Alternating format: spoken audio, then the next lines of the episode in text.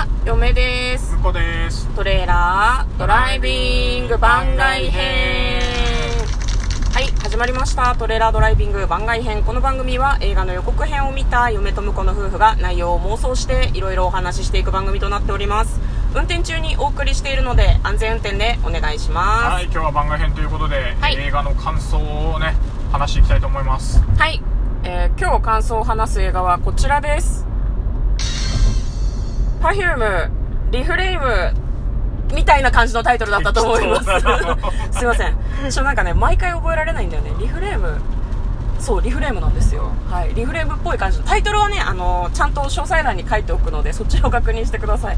その Perfume が2019年の10月にえリフレームというなんだろうなライゾマティクスと一緒にやったね。なんかこうなんなんて言うんだろうなライブアーティスティックな感じのライブライブパフォーマンス。うんうんうん。そうかな。うん。をやったものを映像にこう収めていてなんかそれをね映画館で今公開してるんですよ。大体1時間ぐらい。1時間半ぐらい1時間半ぐらいかで1回ね生配信で婿と一緒にその話をしたんだけどそれまとめて話してなかったかなと思って、えーそれのおまとめ感想を取ってみようかなというふうに思っております。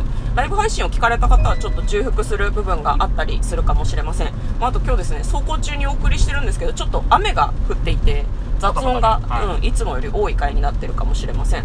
でそのリフレームなんだけど普通に公演を配信公演を、えっと映画にしてるものがメインなんだけど副音声で、えっと Perfume の3人が喋ってるバージョンっていう副音声 A パターンとあと副音声 B パターンとしてライゾマティクスっていうその Perfume のアートワークとかそうなんだろうなテクノロジー部分に関わる人たちが解説をしながらこう見られるっていうのがあって今日婿と一緒にねあのライゾマティクスのお二人が、えー解説をしてくれてるやつを聞きながら見てきました。ね。どうでした？とあの今回見たのがですね、うん。あの立川立ちはいはい。立ちっていうのかな？うん。タッピだっけ？わかんないけど。わかんない。うん。あの新しくできたね。9月10日にオープンした東宝シネマズさんでねうん。見てきたんですけどね。あの合音上映っていうのがあってね。ね。専用のウーファーがついてるちょっとねうう音圧がやば。かったうるさかった。いやでもね鼓膜いきそうだったよ。前日比谷で見た時よりもうん。臨場感はやっぱりあるなあまあ確かにね。臨場感はあるね。あのライブっぽさがあったからよりこうんうんうんう漏れがちょっとねやっぱねライブの時の音に比べると、日比谷の普通のシアターで見る音は物足りないんだよやっぱり、ああなるほど。うん、でも今回はうん。がっつり来たからなんかそれは良かったかなと思いますね。はいはいはい、あのライブビューイングとかは結構いいかもしれないね、うん。なんかあのライブライブがさ行われているのをもう配信してそのままその映画館で見れるみたいなやつあるじゃん。あれは合音上映で見ると結構いいかもしれない。でも立川さシネマシティっていうので爆音上映っていうのを散々やってるから、うん。対抗しての合音上映だと思うんだよね。そうだね。爆音はかぶっちゃうから。爆音がないからね、そうそう。予約したい人にも不親切だからね。だから変えたんだと思うんですけどまあそうね。嫁はあのね向こうは見てないんだけど嫁はね Perfume の3人がその映画を見ながらキャイキャイ喋ってるバージョンの副音声も実は聞いていて、結構やっぱりあれだね。3つ全部見ると全然雰囲気が違うから3つ見3回見る意味があるという風にすごい思いました。なんかその単純にそうリフレームっていう映画自体も素晴らしいから3回見てもいいんだけど副音声でちょっとこうなんだろう。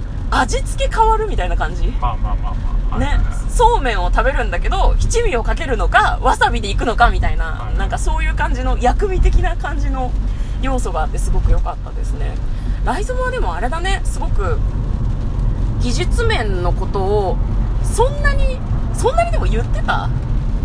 そうあの、うん。そう爆音ぼ合音の弊害は、うん。あの今回ちょっとイヤホンをね嫁のやつ借りてうん。片耳あのその副音声片耳普通に生音聞いてるみたいな感じで聞いてたんで、うん。あのはちょっとね半分ぐらい聞こえなかった。そうなんですよ。なんかね向こうが持ってったイヤホンがまあなんかこれ副音声聞くときに一回みんななんか試してみた方がいいのかもしれないけどなんかマイク付きのコードレスイヤホンとかだとあんまりうまく音拾わなかったりするのかもしれないね。多分自分のね、近くの声だけしか拾わない仕様になってるのかしんないけどなるほどね。そ周りの音はねマイクで拾って UDC だっけ？うんはいはいはいはのうまく使えないんですよね、いうん。なんか副音声もねやるの今回初めてだったからね。そうね。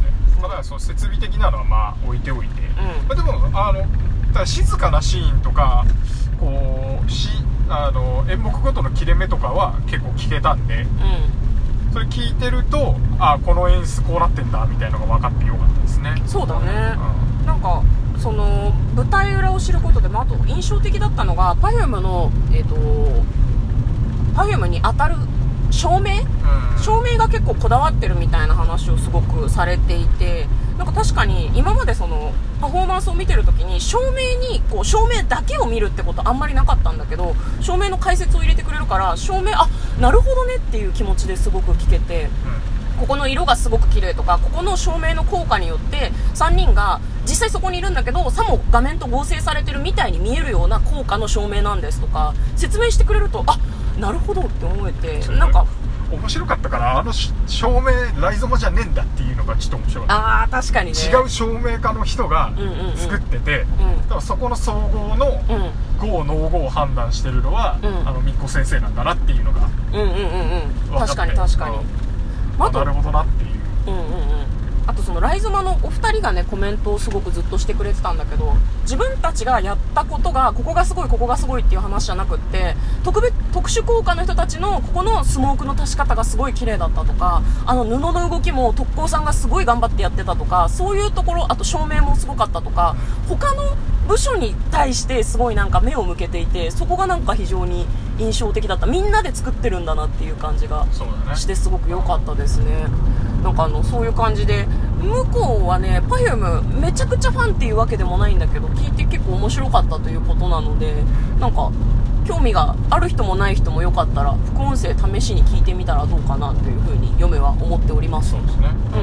うん。なんか最後に言っておくこととかございます？あーまあうん前回生配信にして言い忘れてたんだけど、うなんかあの今回そのリフレームの中で、うん。今まで取り込んだあのすげえ 3D の Perfume のモデリングはいはいはい。CG モデルがいっぱいあってっていう話をしてたんで、うなんかその Perfume っていうそのキャラクターを使ってん。いろんな人が新しい技術をん。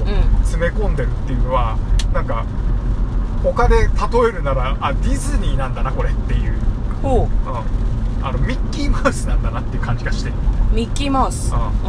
ミッキーっていうキャラクター使っていろんな、あのいろんなアーティストがうん。いろんな表現をしてディズニーランドっていうのを作ってて、ディズニーっていういろんなその中にいるキャラクターを使ってさ、うん。あのミュージカルであ「美女と野獣」やってみたり映画でやってみたりうん。アニメでやってみたりっていう、うん。その中にいろんな最新技術詰め込んでってやってるのがすごくいいなと思ったんで、うん。これ Perfume っていうキャラクターをあと100年後もあっていいんじゃないかなっていうのをおおなるほど。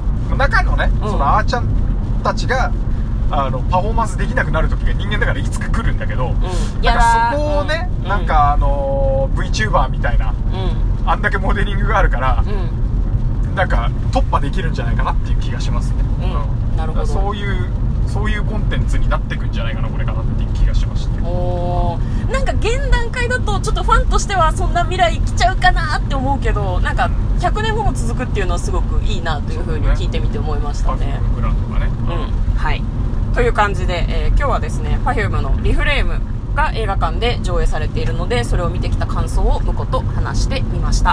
よろしければ皆さんも劇場で見てみてはいかがでしょうか。ということで嫁とトレーラードライビング番外編もあったね